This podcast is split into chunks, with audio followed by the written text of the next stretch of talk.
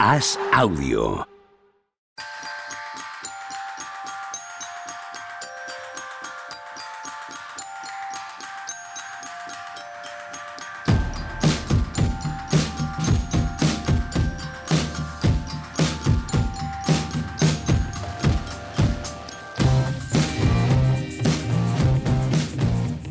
Hola, ¿qué tal? Hoy estamos a jueves 15 de diciembre del año 2022. Qué alegría poder decir 15 de diciembre, porque ayer que era 14 me salía todo el rato 14 de febrero.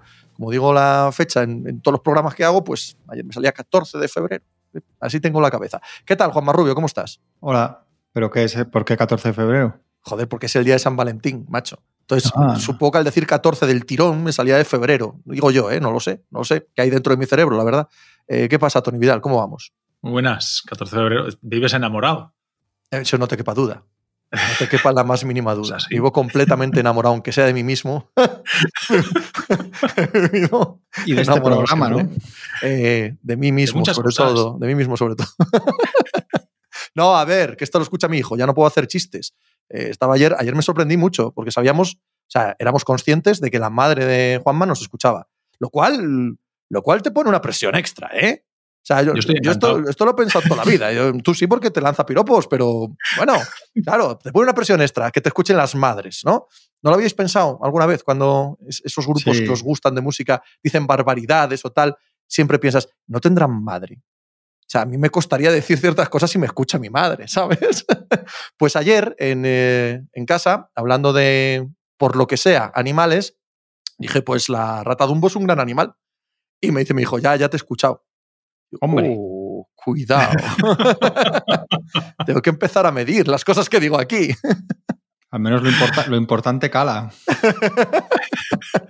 lo importante que decimos. Luego ya, luego ya las tontadas. ¿Qué nos mete más presión? Eh, ¿Que nos escuchen nuestras madres o nuestros hijos? A mí nuestros hijos, sin ninguna duda. ¿Sí? Sí, no sé qué decirte, no sé qué decirte. A mí me impone mucho la figura de mi madre, ¿eh? Decir barbaridades. Si digo barbaridades, mi hijo, bueno, puede reírse, tomarlo medio a broma, tal, pero cuidado. A mí es que mi hija pasa y a mi hija me ha dicho que no nos escucha porque no le hacemos gracia. Y le puse un día cuando hablamos del K-pop y eso, dijo, hola, pues muy bien, venga. Y ya está. no tenéis ni idea. No, no, no. Sí. Y nada más, pues en San Valentín tuve yo una ruptura amorosa hace muchos años. Bueno, imagínate, yo creo que con 18 años, porque acababa de ¿Sí? llegar a Salamanca a estudiar la carrera, sí, justo. Vamos, es una forma de decir que tuve que romper yo una. Bueno, tuve que romper, ¿no? que no sé cómo decirlo. no sé, rompí una rela- mi, mi relación por teléfono el día de San Valentín a distancia y tenía amigos que me lo echaban en cara. Me decían, joder, tío, una llamada de teléfono en San Valentín, de entonces de cabina, porque claro, hablamos del año 97. Tuve que echar ahí 100 pesetas en la cabina y decirlo todo antes de que sonara el pi este que sonaba, en plan, no, mía, no sé qué, no sé qué, no tal. Y, fue, eh, y, como, y como era San Valentín, pues parecía que estaba mal. Dije, coño, ¿qué cojones más da? Pues perdón, ¿qué, qué más da? ¿No? ¿Qué más da, efectivamente? Un día que otro. Para conocer las cosas mal de por sí, ¿qué más da un día ¿Qué que más otro? da? Correcto, sí, sí, sí. Pues hay un productor de Estudio Estadio en Radio Televisión Española que tiene exactamente la misma anécdota, solo que al contrario, le deja a la chica el 14 de febrero en Salamanca. Hostia, mira. Sí, sí, sí, porque estudió en Salamanca y es exactamente la misma, la misma anécdota. Y dice, qué feo que me dejase Por teléfono. San feo, Valentín. Pero a la larga siempre es mejor. Es que yo no pensaba ir a Lo- a- por Logroño hasta Navidad. Y la verdad es que había asuntos en Salamanca que me iban a hacer ser una mala persona si no solucionaba otros de Logroño. eh, Pero eh, hostia, de entonces está 14 muy de febrero, hecho, espera, espera, espera, espera, de Está muy 14 de hecho, febrero sí, a. Navidad. Ah, no, no. se lo cree ni No, él. no, no, Pero qué broma nos está contando. no, o sea, a, a- a Semana Santa. O sea, yo iba Ah, ah, Navidad, claro. Semana Santa y luego verano. vale, vale, Sí. vale. Una Semana Si Santa hay bien. cosas pero- esperando, hay que cerrar una puerta antes de abrir otra. Claro que sí. Bueno, coño, si ahora acabo de caer ahora en esto, que, que escucha mi madre, claro. Bueno, mi madre. No solo escucha a tu madre, sino que has dicho dos tacos ya. Mi madre esta- a esta chica en concreto la tuvo mucho metido en casa porque era la típica novia hasta de 16, 17 años que paraba por casa y tal. Y se está Yo enterando creo que se ahora. llevaba bien con ella. Ya, ya me enter- yo creo que mi madre con esta se llevaba bien, lo cual me voy a enterar ahora con algún mensaje esta tarde, noche o mañana. Está bien. ¿Habéis celebrado alguna vez 14 de febrero? Yo jamás. ¿Tú qué crees? Ja- de mí? jamás, Si te hicieran jugarte 10.000 euros a si yo he celebrado San Valentín o no, ¿qué dirías? Eh, de una persona a la que ha ido a un concierto de los hombres G. Dos. Por eso. ¿Y qué crees que diría? ¿Eh? Calzonazos, que está muy bien hacerte el duro y el guay, pero conocemos cosas de tu vida que no sé yo dónde apostar. ¿Alguna cenita con rosas has hecho? Sí, pero no por ser San Valentín. es porque soy, soy una persona romántica de per, per se. He ido a dos, tío. Uno, ellos solos, que no me pareció del todo mal, pero luego hubo uno en el Calderón, que era con el canto del loco, y que se mezclaban ahí y tal, Sí. y eso, y ahí pasé un rato bastante malo, o sea, me aburrí bastante. Yo también fui a ver a los hombres G hace muchos años y he de decir que los odiaba cuando los vi, porque era, era lo que había que odiar por aquel entonces, y que me he equivocado. A lo largo de los años he ido cogiéndole gusto y ahora me parece una gran banda, la verdad. No iría, no iría ni, no. de, ni de lejos a El ningún tontipop, me ha gustado lo que ha dicho hoy del tontipop, me gusta eso. Es mi único género, Sí, sí. el único género que respeto musical. Yo en el- en que vi- hombres G, unos representantes excelentes del. En el que viene el Palacio, en, que era en el Palacio aquí en Madrid, de ellos solos, joder, está bien, coño, es que evidentemente no me va a gustar a mí, pero me pareció objetivamente y me pareció un concierto que para la gente que le gusta Hombres G debió estar muy bien, o sea, me pareció muy bien. Yo Luego el los vi- Calderón me aburrí mucho porque esto del canto del loco sí que ya era una cosa que es... Porque el otro, bueno, conoces de cuando eres chaval, sufre mamón y no sé qué, pero ya el canto del loco ya me pillaba muy a, muy a desmano. Yo los vi en el parque de atracciones, ¿os acordáis? Bueno, Tony no, porque no es de Madrid, eh, y tú igual tampoco, porque cuando llegas a. Madrid eres mayor. Pero el Sí. parque de atracciones hacía conciertos, tenía una- un anfiteatro allí que hacía conciertos todo el verano. Yo soy un paleto que está todo el año viviendo como vosotros queréis, ahorráis todo el año para vivir un mes o una semana. No, no, no, estás muy equivocado. ¿Cuántas Estás muy veces- equivocado. Así como a este le han obligado a ir a conciertos hombres G, a mí me obligan a ir a la playa. Si piensas, si piensas, ¿verdad? que, es, Eso no- si piensas que es mi placer ir, a, ir a esos sitios, Nunca no, has hablado olvídate. con Pepe, Tony. Nunca has hablado con Pepe antes de irse a la playa de vacaciones. Le pillas de buen humor. Es un buen día para pedirle dinero. Que... Pero Pepe ¿a está enamorado del Mediterráneo. Escucha, Tony, ¿a cuánta gente le has hecho ese? Ese es el típico comentario que, le- que llevas haciendo 20 años a todo el mundo. Pero si ¿No? es que es así. La típica coletilla. Pero, pero las, pero las cosas son como son. Como, como si decimos que Jordan es el mejor, pues, pues es algo que es así. Ala. no- y va a seguir siendo así. O sea, porque a pesar de que ayer ibais en barca por ahí, pues, pues el mar sigue estando aquí, ¿no hay? El mar. Madre mía, qué cantidad de salitre. es, lo que, es lo que se me ocurre. Es lo que se me ocurre pensar. Sí, está muy caliente eso ya, ¿eh? Eh, Por favor. Este verano da un poco de asquillo el Mediterráneo. Ha Michael Jordan es el mejor, ¿no? ¿El qué? Michael Jordan es el mejor. Bien, bien. Como, mira, eh, hoy, no, dejado, hoy no ha hecho digo, falta. Por ahí. No ha hecho falta machicado, ¿verdad? Para meternos on topic. Ha, ha bastado Tony Vidal. Han, se han conchavado, Pepe. Antes de que hayas entrado tú, Juanma, me ha dicho Tony, hablaremos de premios, ¿no? Y ahora me dice lo de Jordan. ¿Tú crees que está tratando de llevar la conversación a algún lado en concreto? Tontijox está muy bien, ¿eh? Además, Atlanta es un equipo que te puedes meter con él porque yo creo que no hay nadie en España, Atlanta, ¿no? No es el típico Iñaco Díaz Guerra. Sí, sí, sí, sí Iñaco, de, Iñaco, no, hay, hay, hay, Sí, No, es Raza equipo- Blanc, Raza Blanc Catirador, que es un seguidor de este programa Sí, y un seguidor de Pepe. Diario y en general de todo lo que se hace en NBA y que es un gran periodista de videojuegos, es también un gran Pero seguidor de, bueno, de es que es, Hawks. es que es un equipo que la realidad es que por hay ciertas generaciones, claro, de nuestra edad, por ejemplo, tiene que haber gente por el equipo de Dominic Wilkins. Claro. Tiene que haber. Pues esto suele funcionar así. Pero, pero no, son no son pesados, porque es que, claro, como hay otras aficiones que son tan pesadas, con todo el, mi Yo el otro día dije que lo de John T. Murray daba asco y se me han revuelto muchos. Se ¿eh? han revuelto. Que He dicho asco. He dicho que daban Es asco. que daba asco eso. Sabes. ¿Sabes lo que he pensado esta mañana que estaba haciendo crónicas, viendo que me, me ha tocado trabajar por la noche? Perdona, perdonad un segundo. Ese bu, bu, bu que sonaba estaba a punto de reñiros. Eh, era yo, ¿vale? Vale, podemos seguir, ya lo he silenciado. Los profesionales, macho, del podcast. Suelo tenerlo todo apagado y estaba sonando eso. Y digo, ¿quién será el gilipollas de estos? Tercer taco, perdón. Eh, ¿Quién será el, el de estos que lo tiene encendido? Bueno, era yo. Perdonad, seguid. No, que estaba haciendo uno de los partidos que he hecho sueltos, era el de los Knicks, no por nada, simplemente porque entre, entre, la lesión de, entre escribir la lesión de Curry y escribir los Mavericks no había nada más interesante que escribir y, y- y he hecho los Knicks. Y he pensado, digo, joder, no hay mucha gente para ser los Knicks lo que son. Yo creo que no hay mucha gente en España de los Knicks, ¿verdad? Sí, yo creo que sí. Pero para ser los Knicks, no, no. O igual, o hay otra posibilidad, es que igual también como son, son muy cáusticos, entonces es que igual cuando te metes con ellos, lo, lo que harían es decirte, poco les has dado, ¿sabes? No son Sí, los sí, típicos, sí. tipo los Thunder y tal, que te saltan y tal, ah, tal, que también siempre te dicen lo de no has visto a mi equipo y tal. Pero, pero los Knicks yo creo que es que son gente tan, tan particular que lo que hacen es decirte, no, te ha faltado decir que este es un no sé qué y este es un no sé cuántos, ¿no? Yo estoy un poco de acuerdo con Juanma. No, no parece que haya tanto aficionado en España como de otras muchas franquicias. No sé si se ha hecho alguna vez algún estudio, alguna encuesta, no hace falta que sea muy profunda, ¿no? Pero, por ejemplo, en la NFL sí que se ha hecho desde, desde Spanish Bowl, a los que aquí mando un saludo, se hace cada año una encuesta bastante profunda sobre seguidores en España de la NFL, de qué equipos son, etcétera, y da unos resultados que, que son muy acordes a lo que, a lo que palpas, a lo que notas, ¿verdad? Si se hiciese esa encuesta en España, yo no creo que los Knicks estuviesen en el, por ejemplo, top 5 de, de equipos con más seguidores en, en, España. Pues yo no la tengo, pero estoy casi, casi, casi, casi, casi convencido que sí, ¿eh? Sí. O sea, Celtics Lakers. Sin duda. Y. Bulls, fijo. Bulls. Eh, pero, pero o sea, absolutamente seguro. Sí, Warriors. Sí, Bulls también, sí. sí. Warriors también, seguros. Warriors en España. Fijo, fijo, fijo. Fijo. Mm, Hay ¿y los mucho chaval de 20 años que, que, como es lógico además, se han hecho de los, de los Warriors. No, no, sí, o sea, sí que es verdad, pero ya, yo creo que los siguientes son Knicks, ¿eh? No lo sé. Supongo que podríamos, ¿no? ¿Eh, Juanma, estábamos hablando de, de lo de los Knicks. Eh, hemos dicho que seguro, seguro en España, con más aficionados, están Celtics, Lakers, Bulls. Yo digo que sí. Warriors, eh, Tony lo duda, yo creo que sí, yo creo claramente los Warriors. Sixers. Sixers, Sixers- Miami, Miami sí, también. Sixers, Miami probablemente estén ¿En los dos por delante, Pistons, eso, No. hay comunidad. Pero muy pocos. No, son, es ruidosa, pero no es. Hay, no es hay muy gente, hay, hay un nicho de los Kings de la época de. También, gente de la época sí. del equipo de las finales. Pero no 2002. diría que hay más de los Kings que de los Knicks. Hostia, no sé. No.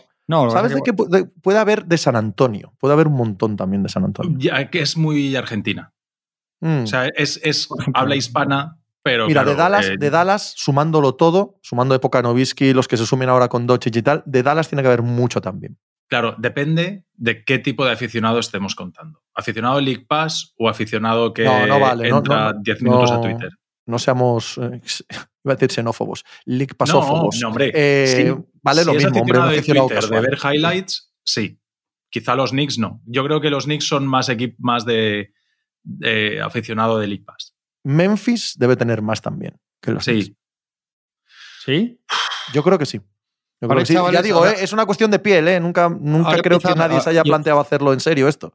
Ahora hay de los Bucks también. Yo creo que tiene que ver con el equipo, claro. Claro. Es que esto es así. Habrá chavales ahora que se hagan de los Bucks, claro. Yo creo que los Knicks son de las comunidades. Sí, de hecho, a no. nivel de creadores de contenido aquí en España, eh, es uno de los canales fuertes. Ya, joder, y en, no, y en yo el, y en el- en periodismo Knicks. nacional somos 400.000 despacho. del Sporting y no significa nada. Yo pensaba que no para, para lo que son los Knicks eh, mediáticamente y No, tal. pero por lo que- la gente lo que que- va de España a Nueva York va al Madison y tal. Por lo pero que claro. generan, está el despacho, que es de los Celtics, está la fiebre amarilla, que es de los Lakers, y está Soy Knicks, que es de.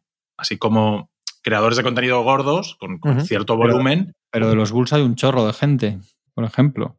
Yo creo. Sí, pero no hay un creador de contenido gordo de verdad. Hablo a nivel nacional, o sea, de gente que, que cree contenido aquí en España. Supongo que. No sé si es porque no creen que haya suficiente comunidad o por lo que sea. Yo creo que los Knicks es de las comunidades grandes, ¿eh? Claro, vosotros vivís ahí en la élite, vosotros leéis solamente a los periodistas. Absolutamente. Pero así- yo que estoy es. ahí a cara perro con la gente, Sí, sí. yo la sensación que tengo es que sí que hay. ¿eh? Toda la razón. con el óculo y, y la pipa, ¿no? Y el que menos, ¿quién es el que, el que menos tiene? El ¿Habrá algún equipo equipo que no haya- menos tiene. ¿Habrá algún equipo que no haya nadie en España? Clippers y Toronto y No, Washington. de Toronto Wizards todavía hay probablemente alguien. sea- De Toronto todavía hay Washington alguien. debe ser solo Daimiel. Yo ten- conozco dos más. Y de Clippers conozco un par más también. Yo de Clippers. uf, no sé. Charlotte es el que menos tiene. Hostia, Charlotte. ¿No habrá ahí de la época de la primera época del abejorro ahí del Nada, equipo? han muerto. Nada. Los, los Sí. que se acuerdan de Larry Johnson y Alonso Morgan han los- muerto ya. Y de han los, muerto, Nets, estamos a punto de morir. de los Nets. tampoco. También hay muy poca gente. Yo de Indiana Pacers conozco gente. Sí, Indiana tiene un. Sí, tiene, Tiene más. su eh, re- regambre ahí, ¿no? Claro, que tiene como más Sí. base que Charlotte, eh, aunque sea en una época. Charlotte, ¿no? es verdad. similar, sí. Charlotte, Or- Orlando, Hay. No, también Sí, hay algún. Orlando el otro día nos escribía sí. gente, además, en plan, habéis hablado de los Magic Sí, tal, que y yo que conozco varios y además. Orlando ha tenido demasiadas épocas chachis, Sí, sí, sí, es verdad. es ¿sabes? verdad. Con Penny Hardaway y Shaquille al principio, y luego las, con y las Howard. y las camisetas tal, sí, que, que no es ninguna tontería eso, ¿eh? lo de las equipaciones y los logos No, y tal, en su momento. De hecho, de, aquellos, de aquellas franquicias que nacieron, Charlotte siempre fue la no molona. O sea, Miami, Orlando, Charlotte, Miami y Orlando enseguida fueron molones. Pero Charlotte, cosas el equipo molaban. de Abejorro y Byron Davis y Larry Johnson y toda aquella época es muy chula, ¿eh? Sí, Y pero, Alonso Mourning y tal. pero dejó poca huella, tío. Sí, No aquí es que- poco. Mira, cuando Aquí nacen, cuando nacen estas tres franquicias, esa es eh, una época dorada para las tres en cuanto a molonismo, ¿no? Luego Alonso Morning se va a Miami, la pareja Tim Hardaway Alonso Morning genera, ¿no? Genera seguimiento y tal, y Orlando casi desde el principio ha tenido parejas y jugadores que generan. Y sin embargo, Charlotte no. Es que También puede la ida y vuelta, eh, los Bobcats, tal. Hay, hay algo ahí que, Sí, que sí. pierde raíz por completo, ¿no? Puede ser, puede ser Charlotte, ¿eh? Sí, yo estoy convencido. Bueno, convencido, qué sé yo, ¿no? Pero la Yo conozco más gente de Charlotte que de los Clippers. Ah, Ah, sí. Y, y que de los Nets. Bueno. del- No, me extraña, Nets. puede ser, ¿eh? Puede ser, pero que- me extraña. Pero sí. pensad que es porque es el, es el segundo equipo de una Sí, ciudad. sí, O sea, la gente cuando va a Nueva York se hace de los Knicks y la gente de Los Ángeles se hace de los Lakers. Claro, Hombre, claro, son equipos que no han tenido ninguna gracia especial hasta hace unos años por sus cosas tampoco. Bueno, los Nets sí tienen más historia, pero que tuvieron una época ahí muy que no eran un equipo. Pero incluso cuando llamativo. ganaban, cuando ganaban las no era. ¿no? Sí, dos veces, pero finales la- las palmaron ahí de mala manera. y Es que no eran equipos- atractivos, claro, eso, eso no eran es. equipos como lo de los Kings que decimos. correcto. Sí, Era, sí, sí. dejan ahí ese. Sí, de, de Phoenix hay mucha gente. Sí, sí hay bastante. sí. Sí, hay bastante de Fénix. Ah, bueno, sí. Lo cual sí, es lógico, sí, ¿eh? sí. Eh, Es también bastante transversal. Hay Hay, gente pocos, de nuestra creo, edad, de gente de nuestra edad por Barkley y. de equipos Claro, así. Barkley, Nash, Studamayer. Sí, el, Claro, el claro.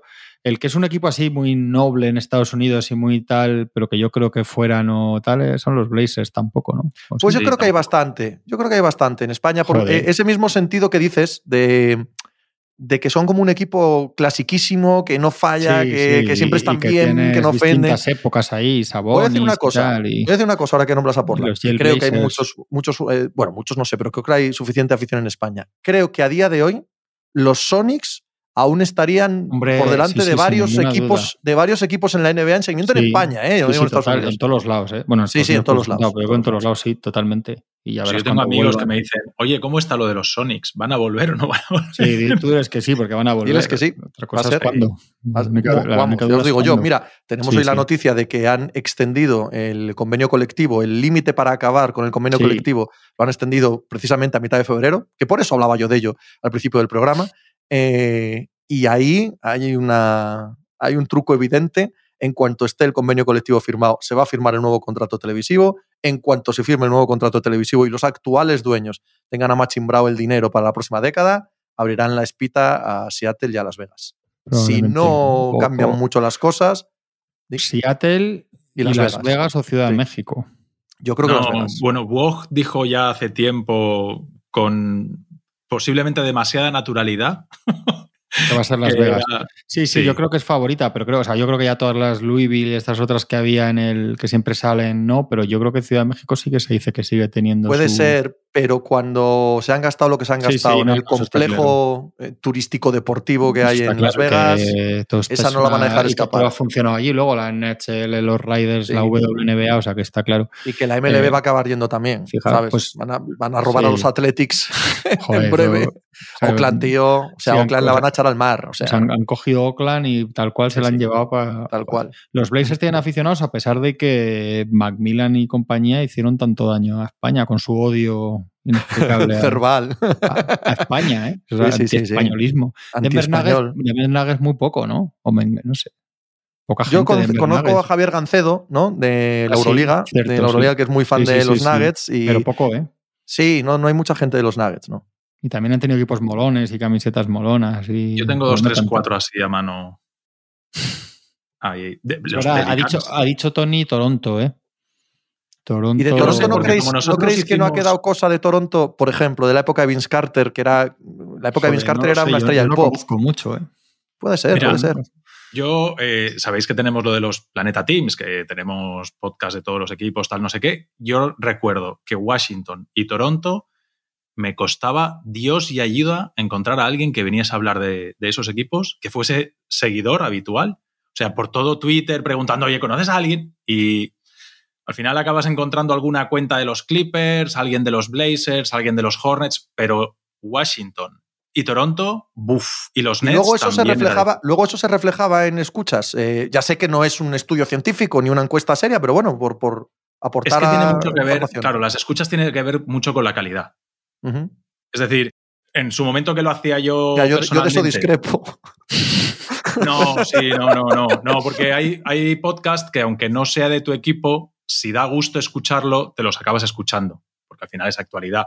Y en, en los nuestros, pues hay, pod- hay gente que escucha a algunos ya de manera habitual, porque la verdad es que están muy currados y tal. Y hay algunos que están menos currados, que va a grabación así del tirón, sin música, sin, sin esos detallitos que se hacen muy agradable al oído. Y la gente dice, bueno, pues esta semana a los no sé qué, pues no los escucho.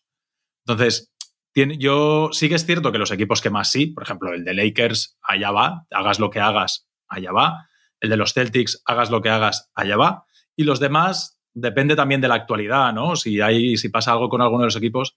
Pero si no, esos sí que Washington y Toronto, yo recuerdo que sudé la gota gorda para encontrar a alguien que viniese a hablar conmigo y que viese la mayoría de los partidos. Si sumamos seguidores de Lakers y Celtics, serían el. ¿Qué? ¿El 80% de los Mm, seguidores de España? Es mucho. Igual es mucho, ¿eh? Sí, ¿no? Sí. En otros deportes pasa, ¿eh? Evidentemente en, en el fútbol Madrid y Barça es, es el 90%. Bueno, sí Eh, puede ser. Eh, en la NFL, en España hablo, eh, Packers y Patriots es fácil el 80% de los seguidores de. Sí. ¿Qué tanto? Sí. Igual estoy exagerando, ¿no? Igual es que el No, 80 no, es yo qué sé, muchísimo. no sé, pero Eh, que es mucho. No, no tengo ahora mismo en mente lo que decía antes, el estudio que hace Spanish Bowl todos los años, hay mucha gente de los Steelers, por ejemplo. Sí, de los Niners. Sí, los 49ers bueno, hay mucha gente también. sí. Pero, pero claro, también va cambiando, ¿eh? porque la NFL hay muchísima gente joven, muchísima gente que se une ahora. Sí, sí, Pues ahora de repente Buffalo, Kansas tienen muchos seguidores que no han tenido jamás, ¿no? sí, cansas Pero, mucho. pero históricamente en España, eh, los últimos 20 años, Packers y Patriots probablemente se llevaban el 70-80% de toda la masa. Y no sé si está muy lejos en, en NBA eh, Lakers Celtics, ¿eh? Es que Lakers es brutal. Es que. Sí que sí, Lakers- totalmente. No, no hay O duda. sea, lo de los Lakers es, es salvaje. Es cierto que, que de los Celtics hay mucha gente, pero yo es que creo que Lakers no será mm, el 50%. ¿Tanto? Hostia, es mucho, ¿eh? No, no, pero que puede ser, ¿eh? No, no, no me O parece más, joder, descabellado. o más, No a me mí eso parece sí que no me parece. Si es todo el mundo de los Lakers. Sí, es cierto.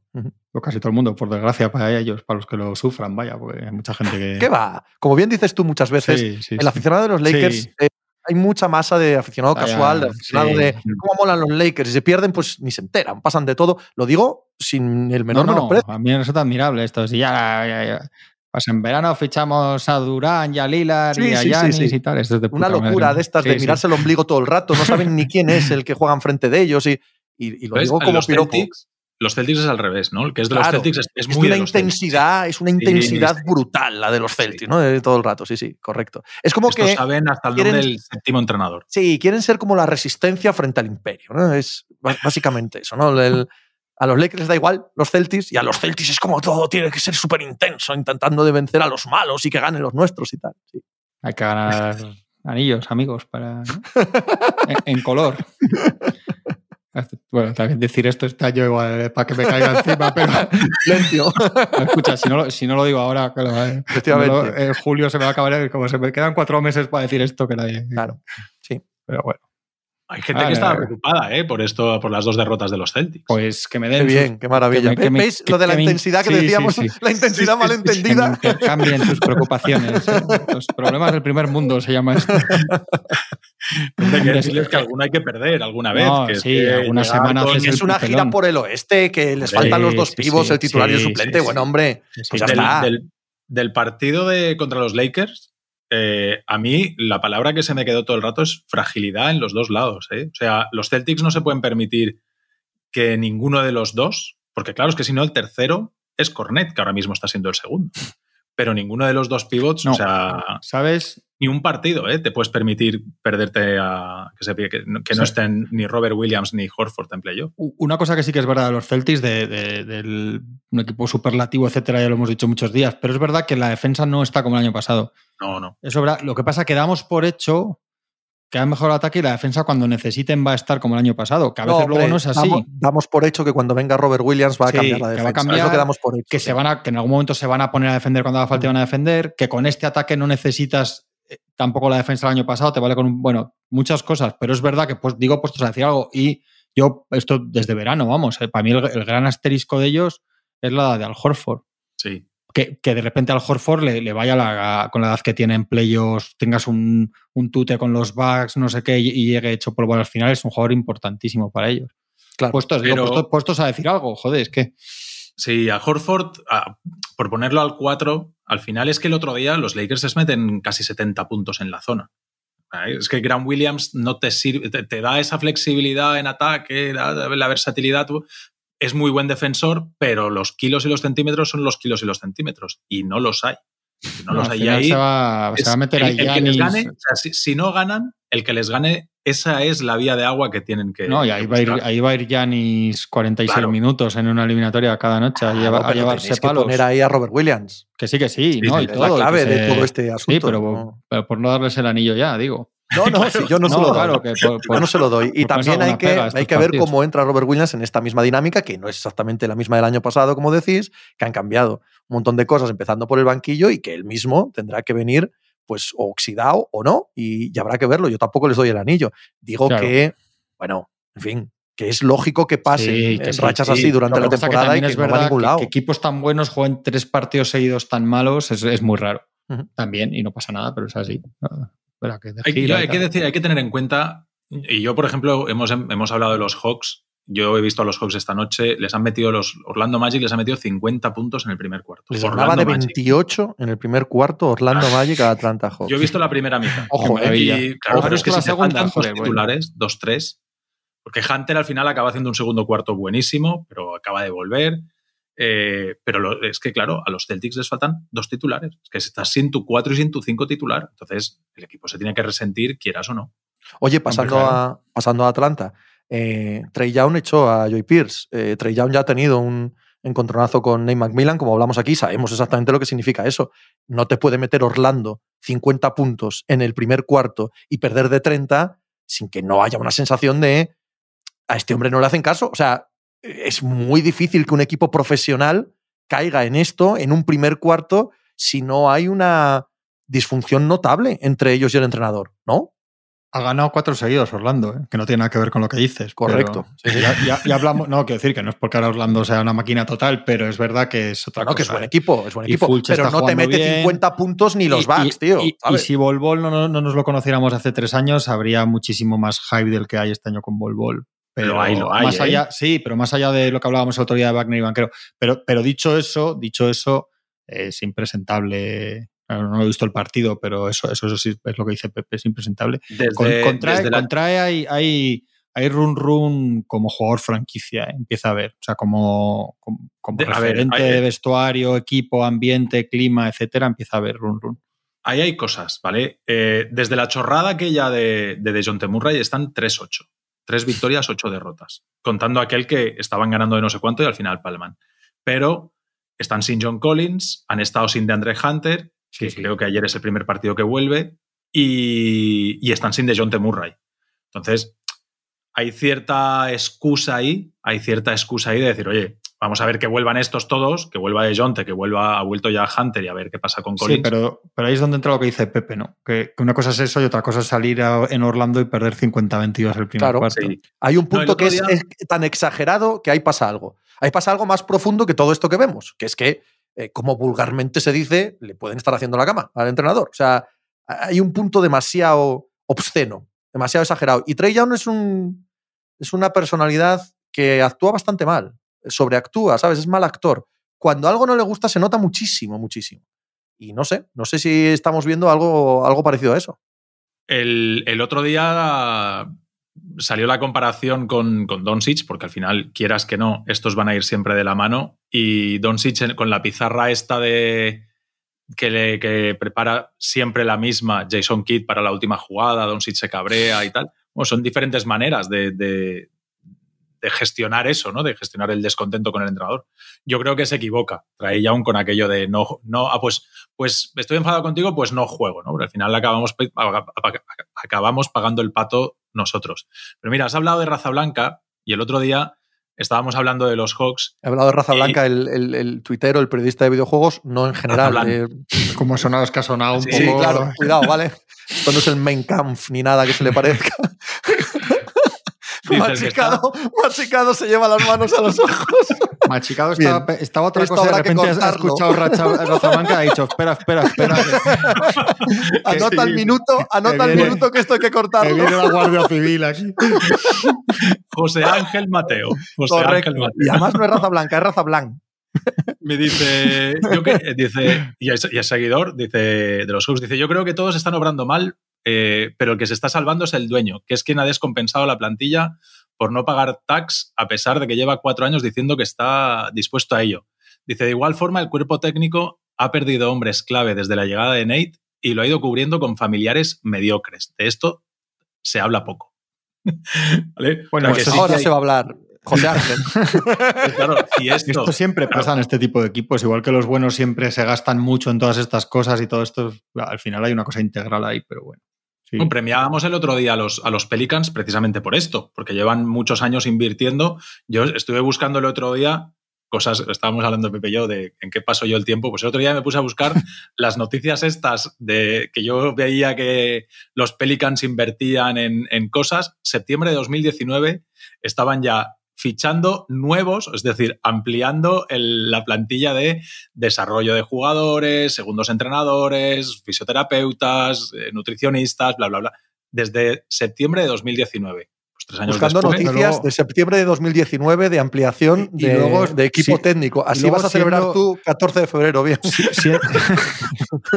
Luego, siendo todo así, hace un año por estas fechas eh, parecía una franquicia en cierre y derribo los Pelicans. ¿eh? O sea que al Claro, final, claro. Sí, sí, al sí. final es Y, todo. hombre, tan- si tampoco es cerrar y derribar Sí. los Atlanta Hawks, simplemente No, no, decir no, que de aquí a claro. febrero Sí. probablemente no solo John Collins, sino que haya movimientos profundos en la plantilla y que Nate McMillan tiene que mirar por su puesto de trabajo, que está en el alero.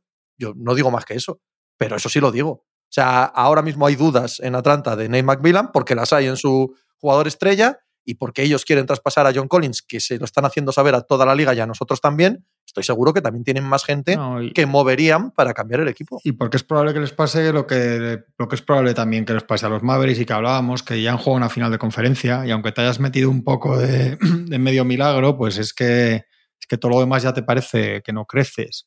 En realidad es así. Oye, por cierto, que, se ha- que, se ha les- que es que no, claro, esto nos lo va a estropear luego las noticias por la tarde, pero que se ha lesionado Curry, ¿eh? Estás muy seria, estás muy gorda. No, no, es que, muy, es, que puede, es que puede haber saltado por los aires la temporada, porque los hombros son muy delicados. O sea, Yo decía esta mañana, no sé si estáis de acuerdo, eh, que aunque no sea grave, aunque no sea grave, si está fuera de aquí a pasadas navidades, los, los Warriors se van a meter clasificatoriamente en un problema. En un problema porque Bueno, claro, es tan acojonantemente bueno Stephen Curry que hace al campeón eh, el año pasado que pueda ser uno de los peores equipos de la liga este año su ausencia. O sea, esa es la diferencia abismal. Hay por ahí una estadística, ¿no? Que habla que con él en pista son el mejor ataque de la liga y sin él en pista son el peor ataque de la liga. Esa es la diferencia abismal que se produce en este equipo con y sin Curry. O sea, esa es la diferencia más extrema de toda la liga. Es En este presencia y año- ausencia de un jugador. Este año les pillan negativo ya. Que no es como si se lesionó el Antetokounmpo, que los otros han hecho ya, han llenado ya el- la, Sí, la alforja a los Bucks, o al final te caes del- de los dos primeros puestos, pero poco más. Es que estos están en negativo, incluso con, con Curry. la sensación, siendo lo- los hombros muy delicados, porque lo son, porque, hombros probablemente ahora mismo sea la articulación más delicada y más complicada que hay, pero la rodilla es más sencillo y los médicos lo tienen súper controlado, pero los hombros son muy delicados. No es una lesión a priori, tú la ves y no ves un hombro súper mal colocado. Y, es decir, hay veces que un hombro se va a la virule y dices, "Uf, aquí como mínimo es, es un tiempo de baja. Bueno, aquí el como mínimo puede ser muy poquito, ¿eh? puede ser que en un par de días esté. También es cierto que como haya pellizcado lo que no toca y ahí el Claro. manguito de los rotadores o cualquier movida, y a lo mejor es una lesión, pues como Paul George, que le acaba marcando lo que queda de carrera. Por suerte es el brazo izquierdo, también es bueno. Pero, pero sí que sí que les marca, evidentemente. Y ayer con, con el tema de Kawhi, de esas declaraciones que hizo, que no estaba muy preocupado por lo que pasaba ahora, sino tal, eh, me puse a mirar. Oye, entona un poco el mea culpa ahí, ¿vale? Que a mí me has liado, sí, sí, me has liado malamente, eh, lo he reproducido, nos hemos equivocado. Esto me pasa por fiarme de ti. bueno, al final acaba diciendo que el enfoque es eh, playoffs. Pero yo, me- a raíz de eso, me puse a mirar los campeones de los últimos 20 años. Y de los últimos 20 años, tan solo hay un campeón habiendo sido cuarto, cinco terceros, cinco segundos y nueve primeros. Es decir, que esto de la temporada regular no sirve, no sirve para nada. Bueno, la temporada Bueno, regular y, y en- sirve. y- y en toda la historia un quinto, ¿no? Claro. Los Rockets del Rockets del 95, 96. ¿no? Sextos, creo. Sextos. O sexto, pero no hay nadie más abajo. que ¿No fueron Nadie más. quintos aquellos Rockets? Quintos o sextos. Creo que sextos.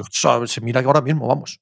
Se mira ahora mismo porque tengo en la cabeza de toda la vida de Sí, a Dios mí también me que hayan sido quintos. Sí, sí, sí, sí, sí. Pues Vamos allá. creo que a mí me han etiquetado hoy en un Sexto, sexto. sextos. Tenía razón. Sextos. Sí, Yo tenía siempre he dicho razón. quintos toda mi vida.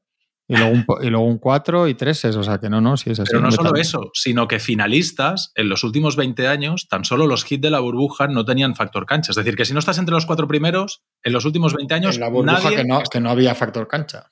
Correcto. Quiero decir que, Correcto. que, que- que daba igual. El último decir, que si equipo, no quedas bueno, entre los cuatro primeros, todos tenemos las la, finales... la idea de, de los Knicks. Fueron octavos en el 99. Es así, ¿no? Esa Es no, así, es así. esa no es me así. estoy equivocando. Fueron octavos Sí, en el claro, 99, Sí, sí. juegan la final. O sea que ese año, los de, 20 año años. reducidísimo. Año del lockout y año en el octavos. que eh, el equipo de Nueva York le pasan mil cosas porque por Mm. plantilla era uno de Sí, los sí. grandes favoritos del este antes de empezar la temporada. Quiero decir, nadie, nadie dudaba. Que es como si los Warriors pierden ahora a Curry un mes y cuando vuelve se meten séptimos. Bueno, claro. pues a los Warriors bien los vamos a seguir creyendo aunque sean séptimos, ¿no? Es un caso muy, muy especial, muy único. único. Hablando de los Knicks, eh, llevan cinco victorias consecutivas. Igual la última primera vez que hablamos ¿eh? de los Knicks queríamos Primera cargarnos vez en a la historia de, de Thibodeau como entrenador de los Knicks. Lo que pasa que, a ver qué pensáis de esto. Eh, los Knicks están ganando partidos con un Julius Randle espectacular. Julius Randle espectacular suele preceder a madre mía, Julius Randle Es un acaba de perder este partido. Es ¿Sabes? un O sea, poco Westbrook en ese sentido. a que sí. Eh, Y la sensación tienes- de que lo que, sigue, lo que le sigue a esto son partidos de 6 de 18 de Julius Randle No, y y sobre de todo, tiros imposibles al y final del partido. Y sobre todo que eso, que, que- que más allá de partidos enteros, por muy bien que esté, tienes o que sentarlo que quitar el balón de las manos al final, porque hoy casi lo pierde. Al final oye, del partido le, tienes que dar la, la bola a Branson, que luego en la prueba Sí. lo, ha, lo ha ganado. Sí, sí. Pero es verdad que la, un poco de regañadientes, porque él es así para todo, pero ha tocado Tibodó, ha metido ahí a Grimes en el, en el quinteto, que ha defendido al final, además, cuando se ha ido a Red por faltas, ha defendido bien a DeRozan. Sí, pero ha Eh, echado por completo a Redis, a Fournier y a Rose, Sí. no juegan ni un minuto, o sea, los Claro, ha sacado es que- totalmente sí, de la pero eso- rotación. pero eso da otra cosa, es que es un equipo que está ahí y que tiene varias cosas para hacer algo en el mercado. Claro. Digo sí. para, no digo para nada gordo, pero, pero más allá de. Yo creo que hay cinco, ¿no? Están los dos intocables, Bucks y, y- Celtics, y luego, y luego va a estar ahí Cavaliers, Nets y Sixers, ¿no? Tal y como están ya sentándose un poco Nets y Sixers. Después de esos en el este, ¿por qué los Knicks con un, con un poco de sentido común como están ahora y, y un, y un par de retoquitos no pueden pero es que has dado una clave que a mí me parece muy interesante. Que haya sacado de la rotación a Fournier, a Redis y a Rose es relevante para estas cinco victorias y para el estilo que están jugando ahora mismo. Pero no son jugadores, bueno, habría que ir caso por caso, ¿no? Pero en general no son jugadores que tienen valor cero. No Claro, son jugadores sí, que, sí. que- que tengas que quitártelos de encima como sea, sino que Sí. puedes rascar un Claro. séptimo, octavo jugador de Y rotación. ellos- bueno, verdaderamente interesante para ellos. Y, ¿eh? y Jay Fraser, que escribió, un- ha escrito un artículo esta noche en Yahoo, que este suele dar bastantes pistas buenas de mercado, metía a Quigley entre los que ellos están dispuestos a mover, que es otro Al jugador fin. que también tiene su, su mercado. O sea, que sí, que, que, que- que va a ser un actor en, en lo que pasa en el mercado. El Eh, artículo, habla el, el artículo está bien, dice, básicamente dice que el gran, que lo comentábamos nosotros aquí el otro día, que el gran, el gran factor de este mercado es Poltel Sí, y poco más. Sí, sí, eso dice. Claro, es que John quien- Collins, hombre. John Collins no sé qué Ejemplo. dice. claro. Pero- eh, John Collins, Bogdanovich, ¿no? Eh, tienen que estar ahí, sospecho. Los dos, Bogdanovich incluso. Sí, es que lo de Atlanta es verdad que puede saltar por muchos sitios diferentes, lo, lo de Atlanta. Sí. A nosotros nos habéis dicho que no, Pepe. Claro, pues tenéis que ofrecer algo serio, ¿sabes? Hemos dado una primera, joder. Una primera- Un poco protegida. poquito protegida, que probablemente sea top 25 protegida, claro. ¿eh? Clásica primera ronda top 25 protegida que en caso de no ejecutarse se convertirá en una segunda ronda el año que viene. Dice, hombre, Claro, coño. hombre, a ver. Fournier, Rose, Can Redis y Manuel Quigley en el mercado, dice. Sí, pues de ahí Quickly todavía es- el que tiene valor y de hecho Quickly es parte responsable de la buena racha, de que se basa principalmente en la defensa, que han cogido no sé cuántos partidos, creo que son cuatro, dejando al rival por debajo de los 100 puntos, o creo que hay uno de, en 102, no sé cuántos cuartos seguidos eh, dejando al rival con menos, no recuerdo si eran 30 o 25 puntos, o sea, de repente el equipo atrás parece que se ha estabilizado, en ataque son uno de los equipos que más rebotean en ataque. Parece que Mitchell Robinson empieza a dar réditos y, y a, dar, a dar puntos al equipo, aunque no sea él directamente.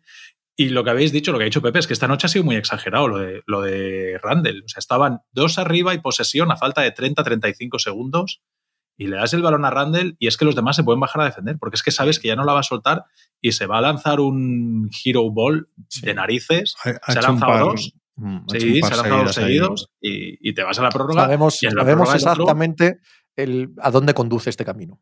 Claro. Este camino Sí. conduce a tres partidos seguidos en los que tiene una eficiencia horrible y el equipo se desconecta y, y pierden. A mí no me parece una fórmula estable para, para No, no, ganar pero- partidos de pero- manera continuada en la liga. Pero es verdad que, que, eh, que han pasado de ser una broma y del día que le mete 140 y no sé cuántos Oklahoma en el Madison y es un escándalo nacional eso, se han estabilizado mucho, joder. O sea, est- están ahí, a lo tonto están ahí en el este, que, que parecía que había otros equipos que iban a estar mejor que ellos. Sí, en, en ataque siguen dando asco, porque es que ves el ataque y, y fuera del balón no pasa nada, prácticamente nada. Fuera del balón no pasa nada. Los que no tienen el balón no hacen nada. Pero, pero ahí Thibodeau sí que ha cambiado la rotación y, y, oye, el equipo tiene, Está- tiene otra están pinta. por delante de Miami, Atlanta, Toronto, Chicago, etcétera. Bueno, de Washington todos no ha ellos, muerto. de todos ellos hemos dicho mm, cosas muy feas en este programa. Claro, pero, De todos pero- los nombrados. Pero, Sí. ¿cuántos, pero, pero no los pondrías a estas alturas de la vida por, por, dela- por detrás de los Knicks, no te digo de, de Claro, claro, los por Sixers. supuesto que sí. Los- Si no, no quiero hacer sonar, o sea, no quiero sonar Digo que al como final que los tíos están parece 15 mal, 13 a claro. lo tonto y que con, todo lo, con todo lo que les cae, yo lo ponía yo en la crónica, que ahora están en un momento de su vida, en parte ganado a pulso, que, que se habla más de lo malo que de lo bueno. Que, que cuando, pues eso, que se habla más del escarnio aquel de los Thunder, aquello fue un jaleo, ganan cinco partidos y dices, "Pff, bueno, te ganar cinco partidos en es difícil. Y los Bulls esta noche han dado una sensación de, de- de tristeza, de pena, de, de estar en depresión profunda, es un de brazos caídos, de no tener ganas de jugar, Sí, de así dame que la bola y yo me tiro la que me... O sea, es- lo de esta noche de los Bulls es sí, sí. quizá el primer paso a, a una Los- crisis un Es poquito que ese más es otro de los factores del mercado. Si los Bulls termina de hundir aquello, ahí sí que va a haber sarao con DeRozan y Vucevic y compañía. Pero es que estos no tienen sus rondas para tanquear, ¿eh? Que tienen las Ya. dos, la del año que viene, o sea, la próxima y la siguiente vinculadas a Orlando y las de detrás vinculadas a San Antonio. O sea, Orla- Orlando Eh, les pegó un palo en lo de Vucevic sí. fino, fino filipino. conforme salió eso, les ha Sí. salido rana. Y mira que en aquel momento parecía bueno Claro, para ellos. ¿eh? sí, sí. Claro, pero ¿quién se pone? es que no? to- todo Dos años después. Claro, Claro, claro. O sea, Pero eh, mira que han perdido los dos últimos, el, el anterior, porque han estado unos días sin jugar. El anterior fue el de, el de la canasta esta milagrosa de los Hawks. Y hoy ha sido en la prórroga también, pero la sensación es malísima. Y Horrible. al final, Mm. y al final tienes que ir un poco al, al plano general, más allá de, de cómo han perdido, y al final estaba mirando, haciendo este partido, son 10 derrotas de 15. Que al final es lo que hay, porque luego haciéndolo los Mavericks, dices al final 50% por ahí. Eh, los Mavericks hay semanas que parece que lo han arreglado, semanas, partidos como el de hoy que daba absoluta pena. Ahora, sí, tiene, ahora tienen Blazers y, y, y Cavaliers en Cleveland y dices, madre mía, igual ganan los dos, pues son así. Pero la realidad es que tú abres el foco y dices 50%. Y los Bulls dices, bueno, podían, podían haber metido la canasta Atlanta, podía haber metido y esta, que han intentado casi lo mismo que Atlanta ellos al final con, con Patrick Williams, pero abres el foco y, y 10 derrotas de 15 y eso. Y, y la sensación es muy triste. A mí la sensación hoy era que los Knicks son mejores. Vuelven a jugar mañana en Chicago otra vez, Sí, estos sí. dobletes que hay ahora. Pero más allá de eso, la sensación es que no es un equipo mejor que, que los No, Knicks. no, o no. que- Sí, de hecho, de, hecho de, de todos los nombrados, de todos estos que, que nos han, no sé si decepcionado, pero que están en un mal momento en el este, son los únicos a los que no ves ningún reprise. O sea, yo puedo imaginar a los Knicks en una racha como la que están, puedo imaginar a Toronto en una muy buena racha, ¿vale? Sí, un equipo hombre. profesional que de repente gana partidos. Puedo imaginar que Atlanta de repente con 40 puntos de media de Trey. Young en- claro, Miami lo mismo. Todos esos Sí, te los imaginas solo a ellos y a Washington Bueno, no te o- los imaginas con Escucha, más reprise. o- o- Washington ha muerto literalmente. ¿eh? Totalmente. O sea, es Ellos un- y Washington han muerto. Es más, es posible que Orlando tenga ese potencial de ser más y de la alegría y de verle jugar y tal que estos dos equipos.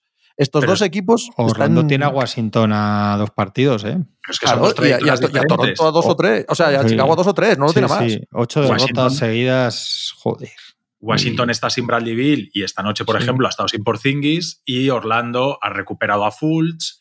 En breve recuperará a Jalen Sí. Sachs. Pero eh, no voy a eso, voy- un poco a la foto a grande. volver. Sí, Perdona, voy, sí. voy a la foto grande que decía Juanma. Tú te planteas la foto grande y, y la foto grande es que el proyecto de Chicago y el proyecto de Washington, de todos estos, es el único en el que no tiene nada que agarrarse. Sí. Porque incluso Charlotte, que está horrible, recupera la Melo esta noche y tal, bueno, van a tanquear a ver qué pasa, Detroit puede esperar al futuro y tal. Los otros, todos los otros, los únicos que no tienen ningún, ninguna capacidad de pisar el acelerador, o no parece, vaya, son Chicago y Washington. Sí, sí. Y Con eso el- tiene que llevar a tomar decisiones. Con el máximo febrero. recién dado a Bradley Bill, que es que en cláusula antitraspaso. Tony que no está, y es que la realidad es que en la sensación no tengo la sensación de que no está casi nunca Bradley Bill. Sin mirar los números, igual luego miras y juega más de lo que parece, pero nos da la sensación que no está nunca. Y que cuando Sí, yo también la tengo. al También la tengo. cuando está dices, pues muy bien. Un poco como con Porzingis. la pues- cláusula pues antitraspaso mm, es simplemente una red de seguridad.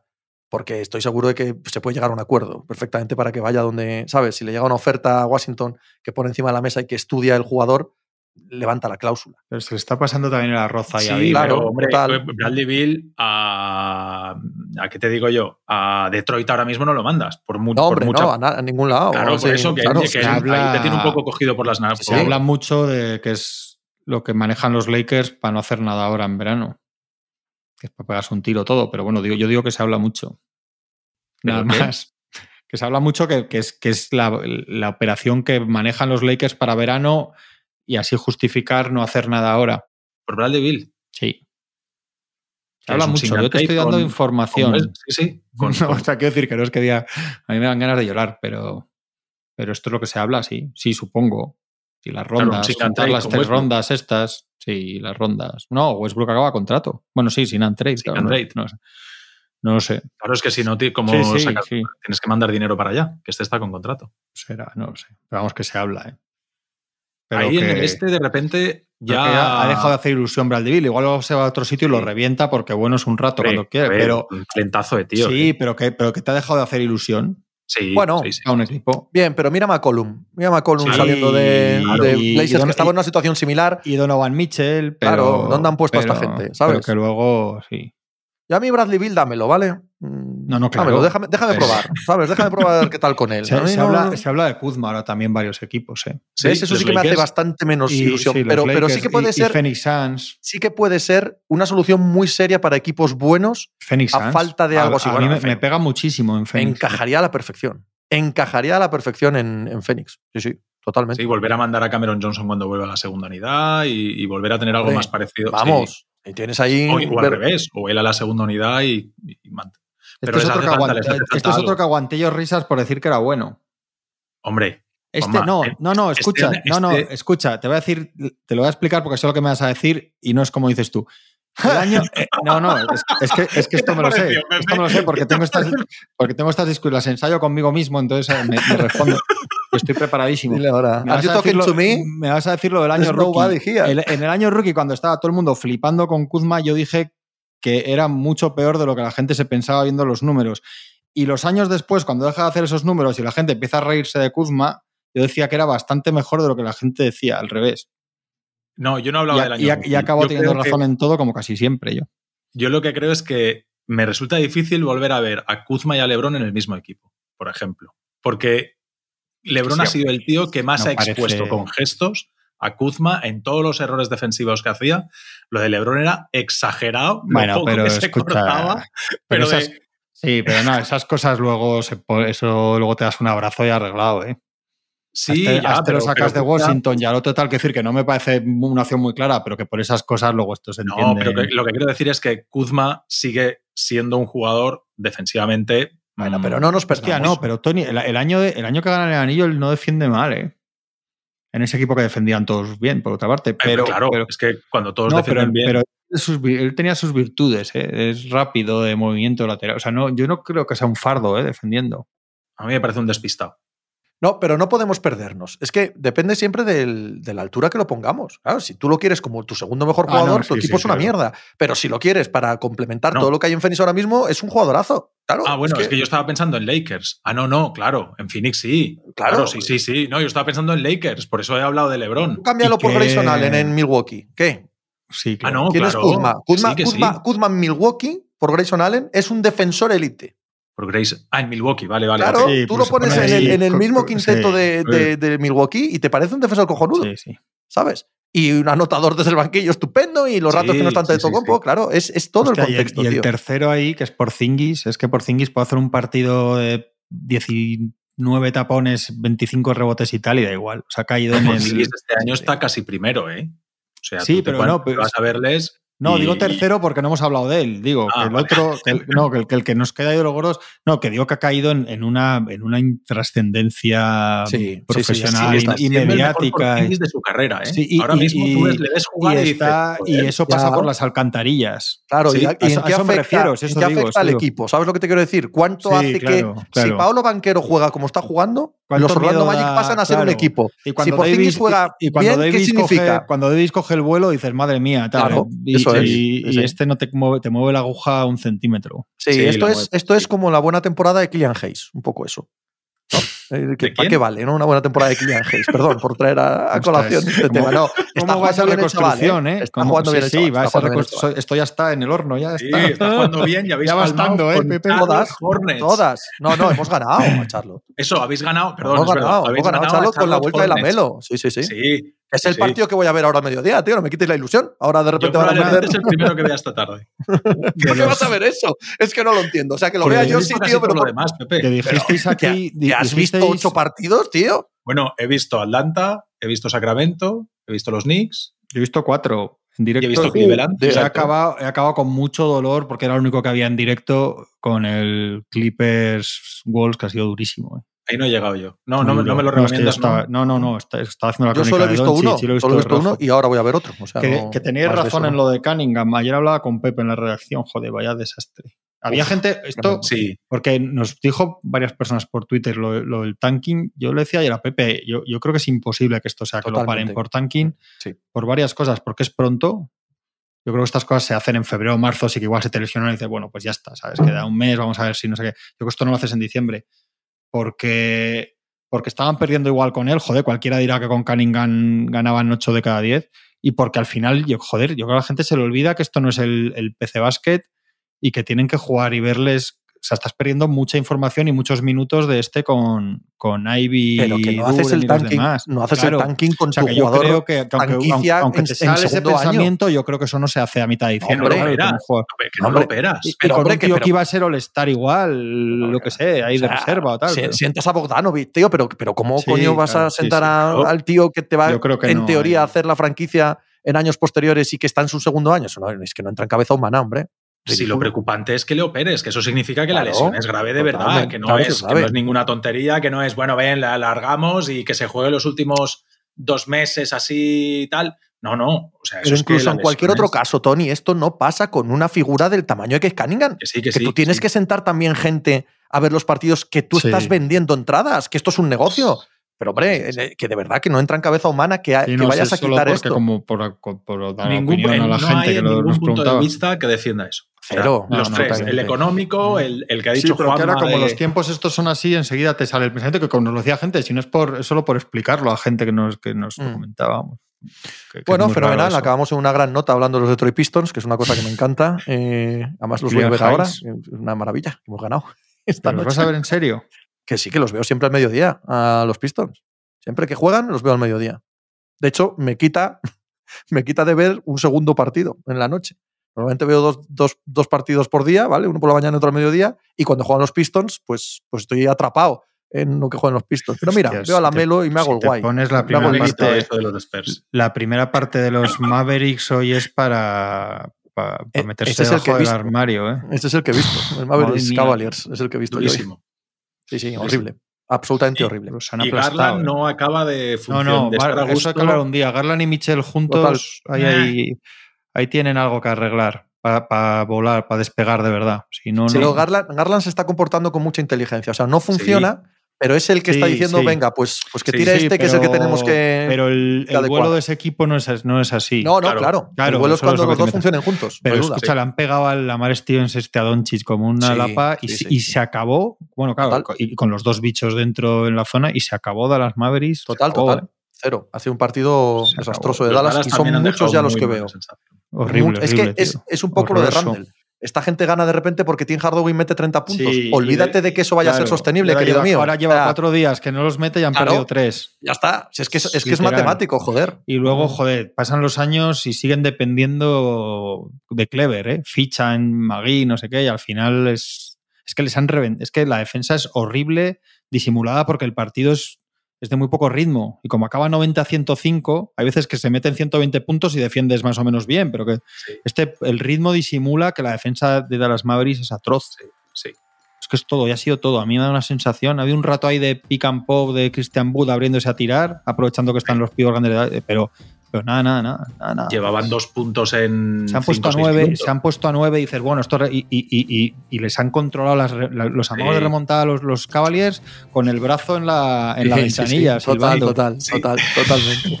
Malísimo, malísimo. Bueno, que tengo cosas que hacer. Un abrazo. Hala. Un abrazo, Pepe. Hasta luego.